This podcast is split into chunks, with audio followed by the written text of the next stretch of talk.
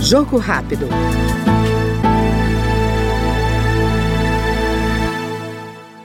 Relator do projeto que cria a política de apoio ao produtor de leite, o deputado Zé Silva, do Solidariedade de Minas Gerais, defende a proposta para fortalecer o setor. Segundo ele, as medidas a serem adotadas devem dar previsibilidade para a relação do pequeno produtor com os laticínios que adquirem a produção. O produtor, ao invés de vender, entrega o seu produto e vai receber 40 dias depois que ele encerrou aquele mês de produção, sem saber o preço. Ele vai saber o preço muitas das vezes quando ele recebe a nota. Por exemplo, eu estive recentemente num grupo de assentamentos na cidade de Ituiutaba, onde mais de 100 produtores de leite reunidos e ali ansiosos para saber qual era o preço que eles iriam receber. Então é uma relação na cadeia produtiva muito desleal, né? É preciso ter regras mais claras. Este foi no Jogo Rápido o deputado Zé Silva, do Solidariedade de Minas Gerais. Jogo rápido.